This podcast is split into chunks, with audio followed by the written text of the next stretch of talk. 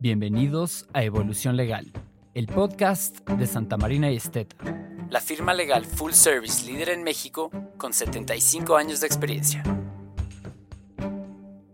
Este es un espacio diseñado para ti que estás preocupado y ocupado por el derecho.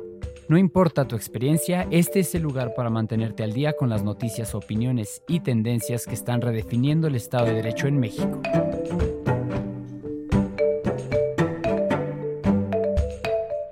Es tu dosis de información digerida para tu evolución legal. Te invitamos a ser parte de la conversación.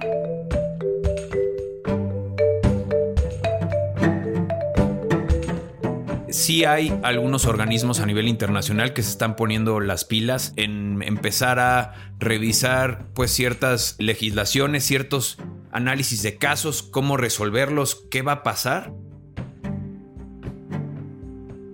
Bienvenidos nuevamente a un episodio de Evolución Legal, el podcast de nuestro despacho Santa Marina y Esteta. En esta ocasión nos acompaña nuevamente Daniel Legaspi.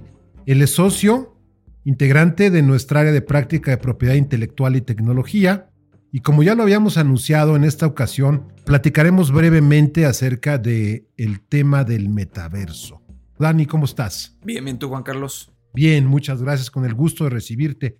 Nuestro grupo de trabajo del área de tecnología recientemente está publicando un artículo en eh, Londres acerca de las implicaciones del metaverso en la regulación legal, particularmente en la subcontinente latinoamericano y específicamente en México. Platícanos para empezar o tratar de empezar en este tema que no es sencillo, con el pie derecho, ¿qué debemos entender por el metaverso, Dani? El metaverso te diría que es esta realidad virtual o digital en la que nosotros como seres humanos nos desarrollamos a través del uso de diversas tecnologías y al final convivimos tal y como lo hacemos hoy en día en el plano terrenal o presencial. Déjame hacerte una pregunta. Yo que tengo hijas chiquitas, luego las veo que están conectadísimas en este juego del Roblox, se llama, ¿no? Roblox. Eso es, eso es un poco lo que significa el metaverso, ¿no? Exacto. O sea, es a través de estas tecnologías que están haciendo, no sé, el celular, eh, la consola, la misma televisión, los aparatos de realidad virtual, pues pueden entrar a otro mundo y a través de un personaje, eh, te llamaría ficticio o llamémosle avatar en general, pueden convivir con otras personas, ya sea para cumplir un determinado objetivo si es un juego que les ponga algún tipo de recompensas, o bien únicamente para interactuar y ese es el punto del metaverso. No es un juego, es una especie de interacción que se está creando donde tú y yo vamos a poder interactuar y en algún caso celebrar algún tipo de contrato o algún tipo de, de obligación. Algún tipo de acuerdo de voluntades para efectos de nuestra profesión. Ahora, déjame hacerte una pregunta para beneficio, desde luego, propio, pero también de nuestras audiencias. ¿Por qué querría yo, yo, Juan Carlos, interactuar con Dani en un metaverso cuando me puedo subir a un Zoom o, a un este, WhatsApp? ¿Por qué, ¿Por qué querría yo irme a una realidad virtual? Creo que ahí eh, la óptica que tienes, por ejemplo, estás hablando de mera comunicación. ¿Por qué quería platicar? Efectivamente, hoy hay tecnologías que nos permiten platicar remotamente. Y no nada más platicar por voz, sino por video y vernos las caras. Pero al mismo tiempo, imagínate que se desarrolle una tecnología donde a través de un, unos guantes, un, unos eh, lentes, un chaleco, tú puedas sentir a la otra persona que está al otro lado del mundo. Eso es el objetivo de también convivir en un metaverso, que tú puedas ver una película al lado sentado con, con otra persona, con tu amigo que está viviendo en Nueva York, pero que está saliendo esta película y que sí, la van a ver a través de cada uno de sus mismos lentes, pero van a estar disfrutando de la compañía, por así llamarlo, para ver esta película. Bueno, esto dicho desde la perspectiva muy sencilla, pero elevado al, al, plano de las relaciones contractuales y de las relaciones comerciales, se vuelve algo que puede ser muy sofisticado, muy complejo y puede generar distintos derechos y obligaciones. Y desde luego, idealmente, una regulación mínima con consecuencias de derecho a partir de estas relaciones que se van generando y se van gestando. Y es aquí donde entramos los abogados. Exactamente. Ahora, pero vamos por pasos. Dani, dime una cosa, ¿hay un solo metaverso? ¿Hay varios metaversos? ¿Qué nos podemos esperar? ¿Cómo funciona esto? Mira, al final, hoy en día no existe un consenso sobre todos los desarrolladores que están invirtiendo en el metaverso. ¿Qué quiere decir esto? El Internet, por ejemplo, tiene un consenso donde todos se están subiendo a esta, esta red que permite que entonces todos los desarrolladores pensemos en que todos vamos a convivir en esa misma red, en ese Internet. En el tema del metaverso, hoy en día no es así.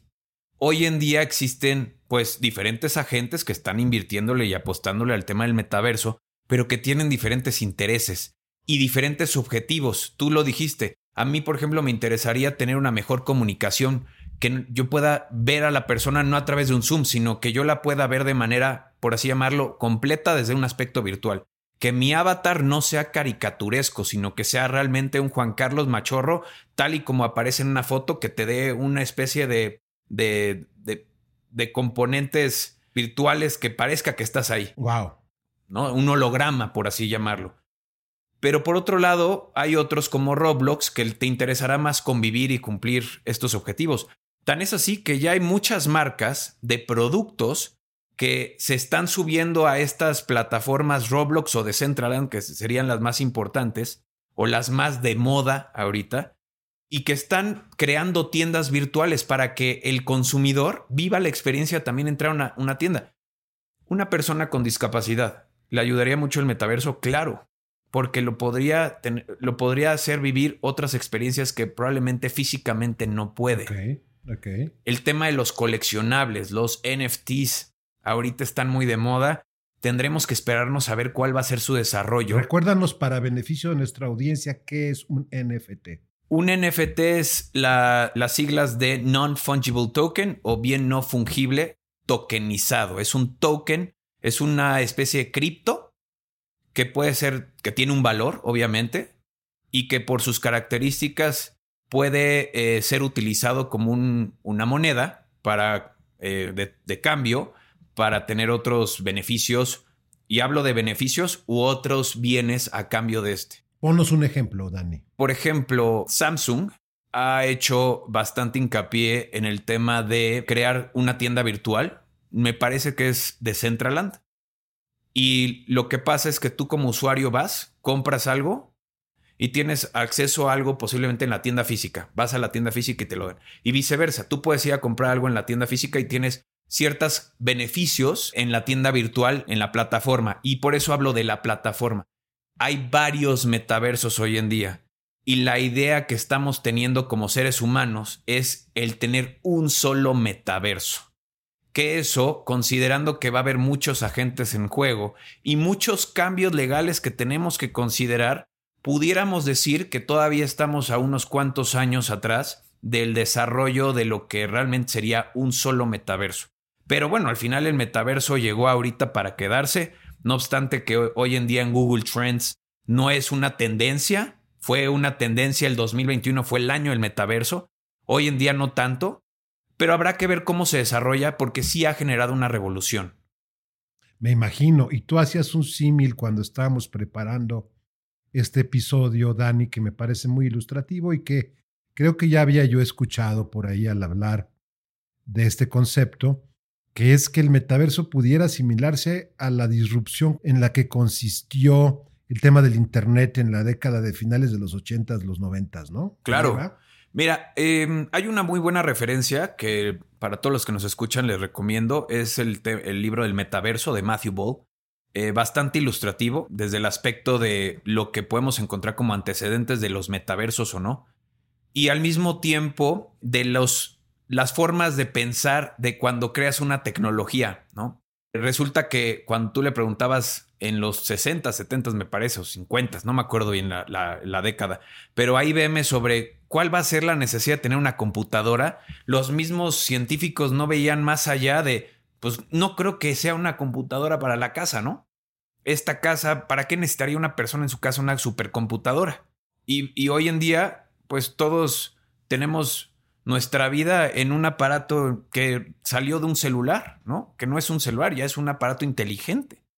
Eh, entonces, hablar hoy del metaverso va a ser como hablar, como tú lo dices, del de, Internet en los 80s, 90s, pero sí tenemos que conocer del metaverso. No quiere decir que porque no tenga ahorita un posible futuro a corto plazo, no tenga un futuro en general, porque ya llevamos muchos años hablando de metaversos si en algún momento alguien será el valiente que diga, yo renuncio a mi tecnología, a la programación, y todos súbanse a esa programación y úsenla gratis y empecemos a desarrollar un solo metaverso en esa plataforma. Y empecemos a desarrollar y a generar relaciones eh, contractuales y acuerdos de voluntades en esa realidad virtual, que al final se conecta con la realidad, este, ¿no? Con la vida real, como ya lo decías, porque se perforan las fronteras entre una y otra.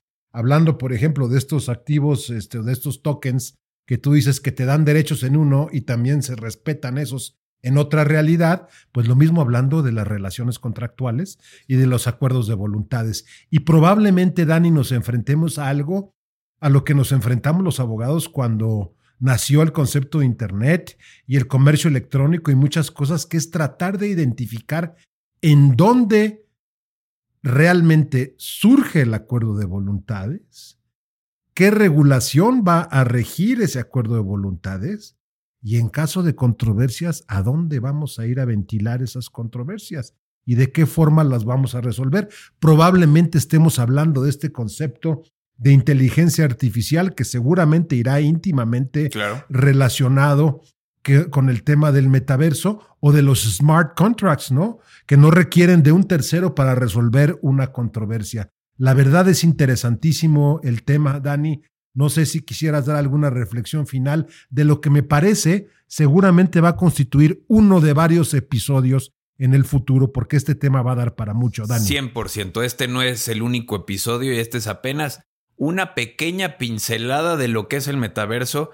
Y creo que eh, vienen bastantes conversaciones que vamos a tener tú y yo en un futuro cercano sobre las actualizaciones del metaverso Sí hay algunos organismos a nivel internacional que se están poniendo las pilas en empezar a revisar pues ciertas eh, legislaciones, ciertos análisis de casos, cómo resolverlos, qué va a pasar. Pero bueno, lo dejamos para otro, otra ocasión y otro episodio. Ya nos dejaste con la curiosidad totalmente abierta, mi querido Dani. Quedamos entonces abiertos a los siguientes episodios y agradecemos a todos ustedes su atención como siempre.